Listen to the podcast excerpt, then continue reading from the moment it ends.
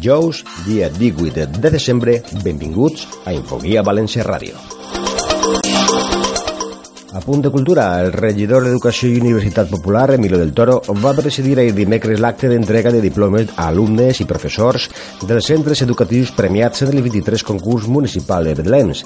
L'acte va tindre lloc en l'hemicicle municipal.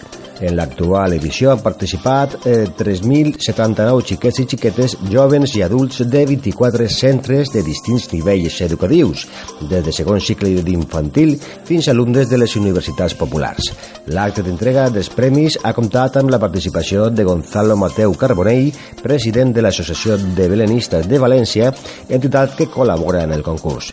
Este concurs es celebra, com és habitual, en el marc de la campanya Tradicions nadalenques de l'oferta educativa municipal 2014-2015. Seguim amb educació, i és que la Conselleria d'Educació, Cultura i Esport ha convocat els Premis Extraordinaris d'Ensenyances Professionals d'Arts Plàstiques i Disseny corresponents al curs 2013-2014. A través d'aquests premis, la Generalitat reconeix oficialment els mèrits de l'alumnat que ha cursat brillantment esta etapa educativa. Poden concórrer a esta convocatòria els alumnes que hagin finalitzat els seus estudis de cicles formatius del grau mitjà o superior el curs 2013-2014 en un centre educatiu de la Comunitat Valenciana i amb una qualificació final de cicle igual o superior a 8,5. Els estudiants que vulguin optar al premi hauran d'enviar les seues sol·licituds en un termini de 10 dies hàbils a partir de l'endemà de la publicació de la convocatòria. L'alumnat que resulti premiat rebrà un diploma d'excel·lència en el rendiment acadèmic. En informació municipal destaquem que l'Ajuntament ha instal·lat nous semàfors LED en 19 encreuaments de la ciutat, amb la qual cosa conclou la substitució dels antics mòduls halògens programada per enguany. El principal avantatge d'aquest tipus de diodes és que permeten un major estalvi energètic. A més, augmenta la seguretat viària gràcies a la seva millor visibilitat i redueixen tant la possibilitat de patir avaries per fossos com el risc de descàrrega elèctrica al treballar amb 42 volts enfront dels 230 anteriors. En l'execució d'esta última fase, València finalitza l'any amb 470 encreuaments semaforitzats que incorporen LEDs, la qual cosa suposa un 44,2% del total de la xarxa semafòrica de la ciutat. I més municipal, i és que el remodelat pati de cristall de l'Ajuntament de València, ubicat en la part de la casa consistorial entre els carrers de la Sang i Arquebisbe en Majoral, alberga des de fons dies l'Oficina de Gestió Tributària Integral. La intervenció, que ha suposat una inversió de 4,3 milions d'euros, millora, segons l'alcaldessa, l'atenció que es presta al ciutadà i posa en valor el patrimoni històric artístic de tots els valencians. Per a Rita Barberà, esta actuació ha donat lloc a una nova distribució dels espais amb què s'ha buscat millorar la mobilitat i l'atenció al ciutadà. Escoltem a l'alcaldessa. La de cristales, la zona de la gestión tributaria, el patio de cristales emblemático del ayuntamiento, que la verdad es que estaba en una situación muy, muy deteriorada, especialmente en lo que se trata de estructura, que era muy complicado, estructura y forjado. Esta restauración se ha hecho en dos fases, la primera de ellas con cargo al FAI, se llamaba, eh, que, que alrededor de 800.000 o 900.000 euros, para precisamente consolidar la estructura, no solamente del, del patio, sino también del sótano y de la parte de arriba, es decir, se ha hecho un trabajo tremendo, incluso haciendo, como me decía, algún tipo de estructura de complemento o, complementaria de la anterior. Han aparecido algunos nuevos pilares para sostener más todavía el tema, pues estaba francamente mal en cuanto a circuitos forzados. Y después, eh, también con cargo a plan confianza, es cuando se ha culminado, se ha complementado todo el resto de la obra, en total unos 4 millones de euros, y se dado, como hemos dicho, pues muchísima luz, muchísima luz, y además con ellos estamos poniendo en valor la belleza del lucernario, ¿no? que también se ha limpiado, se ha arreglado todo. Tanto, es motivo de satisfacción que ya, para poder mejor recibir al- a los valencianos que vienen a hacer sus gestiones tributarias.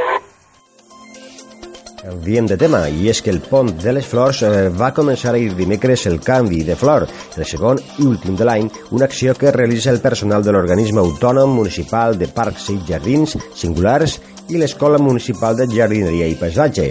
En esta ocasió, el canvi s'efectua de geranis murcians a flors de Pasqua, tant en el pont de les Flors com en el carrer de la Pau i altres zones de la ciutat. El pressupost per a este canvi és de 18.000 euros, una quantitat que ha aconseguit reduir-se, segons l'Ajuntament, en prop d'un 80% en els, últims, en els últims anys gràcies al conveni de col·laboració entre l'Ajuntament i l'Institut Valencià d'Acció Social, depenent de la Conselleria de Benestar Social de la Generalitat Valenciana. No obstant, el grup municipal de Compromís afirma que ha sigut este grup polític el que ha aconseguit, amb la seva pressió, baixar més de quatre vegades el cost de la reposició de plantes en el Pont de les Flors, segons ha dit la regidora de Compromís, Pilar Soriano, demanant que l'ornamentació no es limiti únicament a l'esmentant Pont de les Flors i el carrer de la Pau, per la qual cosa es proposa que en aquest pont només es reposen les plantes de les capçaleres i la resta es distribueix que millor tota. Escoltem a la. La propuesta de compromiso para el Puente de las Flores sería mantener las flores que se encuentran en la actualidad y proceder solamente al cambio de las cabeceras con las flores de Pascua. De esta forma se podría ahorrar una cantidad de dinero que podría revertir en otras zonas de la ciudad, como son el centro histórico, la calle La Paz, la calle San Vicente, pero también aquellas calles o plazas más concurridas comercialmente en nuestros barrios y así también poder potenciar el comercio de proximidad en las compras navideñas. I un apunt musical, i és que demà divendres l'agrupació musical de la Creu Coberta realitzarà la seva audició de Nadal, una cita anual en què els seus alumnes de l'Escola de Música demostren els seus avanços en públic, una oportunitat de comprovar com un dels béns patrimonials més arrelats en el poble valencià, la música, troba en aquests joves alumnes una garantia de continuïtat. L'audició tindrà lloc en la seu de l'agrupació que està en l'avinguda del primer de maig número 5 de València a les 19 hores i la entrada és totalment lliure. En crònica del València Club de Futbol, comentar que va passar de ronda del partit de Copa del Rei en què va haver de batallar novament amb el Rayo Vallecano, últim rival de Lliga, un equip, el madrileny, que li va posar les coses més que difícils com es desprèn del resultat empat a 4 gols un resultat sorprenent i que a punt va estar d'amargar la nit als aficionats valencianistes. Nuno, el tècnic valencianista, va optar per donar entrada als no habituals i per poc ho paga ben car, Sort que, per al seu equip, va saber reaccionar a temps i fer els canvis que van permetre al seu equip lluitar fins al final i poder remuntar un partit que s'havia posat quasi impossible. Amb Paco Alcácer i Rodrigo com a puntes de llança golejadores. Escoltem als protagonistes. Comencem per Paco Alcácer i encara que content per la victòria no va poder més que reconèixer les males sensacions de la primera part. La, ronda, pero un poco sabor amargo ¿no? de la primera parte que, que nos vamos perdiendo y no, no, creo que debería de haber pasado, pero bueno, nos, nos sirve de autocrítica, de autoexigencia para el próximo partido y no, no mirar más hacia atrás y mirar hacia adelante. Otra vez protagonismo tuyo con goles en otra de esas noches mágicas, igual que el año pasado hubo varias también, pero que al final se pasa mientras sea así el resultado adelante, ¿no? Pero sí que habrá que corregir errores a lo largo de la semana. Sí, claro que habrá que, corregir y si hubiéramos ganado 3-0 también hubiéramos que, que corregir eh, errores, ¿no? Pero no es gracias a mí, sino gracias a todo el equipo y a toda la afición que, que nos exige mucho y, y lo sabemos contrarrestar. Per la seva part, en Rodrigo va demanar perdó per l'acció que va suposar la seva expulsió, fruit de la intensitat del partit. Antes de nada, eh, obviamente me gustaría pedir perdón por la, por la acción. Eh, espero que la gente lo entienda, ha sido un momento un poco del partido. Eh, en ese momento también yo venía de la carrera venía dándome manotazos y yo tuve esa reacción. No, no justifica mi error, pero pero bueno, yo creo que el partido ya ha sido un poco de locos. Eh, yo creo que nadie se lo esperaba, sobre todo después de cómo había empezado. Eh, pero bueno, eh, tuvimos un, apagón después de ese primer gol, después del primer gol de ellos también. Nos, encajamos luego dos goles seguidos. y Pero lo más importante, yo creo que al final el míster supo también reaccionar, hizo cambios importantes ya de cara a la segunda parte y el equipo creo que a pesar de sufrir otro gol en la segunda parte estuvo muy bien y ha sido un resultado creo que bastante justo y vamos, nos vamos todos contentos. Lucas Orbán també es va lamentar d'eixa fase del partit en què les coses no anaven bé. Contento, pero también eh, muy autocrítico, digamos, después de lo que pasó por ahí en el primer tiempo. Eh, creo que lo que hay que ser sí autocrítico, pero bueno, lo importante es que hemos podido pasar, que, era digamos el objetivo a cumplir. Como fue el resultado de visitante, habiendo ganado, habiendo marcado el primer gol, inconscientemente a todos los equipos le pasa de meterse por ahí un poco más atrás. También el rival ha tenido sus méritos, puedo decirlo, porque ha salido con un planteo un poco muy arriesgado, muy atrevido y la realidad es que la presión que ha ejercido sobre todo ha sido, ha sido fuerte y ha tenido también su fruto. Eh, pero no creo que haya sido de estar relajado. También hemos tenido dos o tres ocasiones, en la de Paco y en la de la que es de Dani, que hemos podido estar 2 o 3 a 0 y hubiera sido otro buen partido también.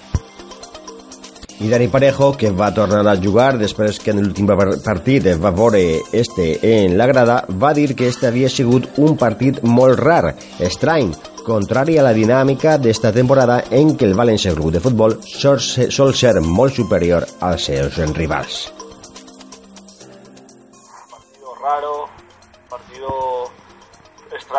Temporada para, para nosotros, porque todos los partidos, incluso el Barça ha venido aquí, hemos sido muy superiores. Eh, hemos perdido cuatro puntos en toda la temporada aquí y todos los partidos hemos jugado francamente bien, hemos sido superiores, con el resultado a favor eh, no nos hemos relajado, hemos querido siempre ir a por, a por, algún, a por algún gol más y hoy sí que es verdad que, que la primera parte el Valencia se ha relajado un poco.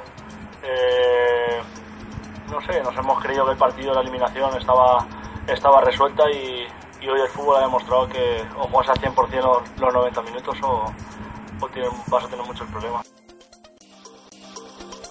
Finalment, el tècnic valencianista Nuno volgué centrar-se en l'actitud dels seus jugadors i ha permès superar una situació realment contrària. Estava molt content per haver passat l'eliminatòria.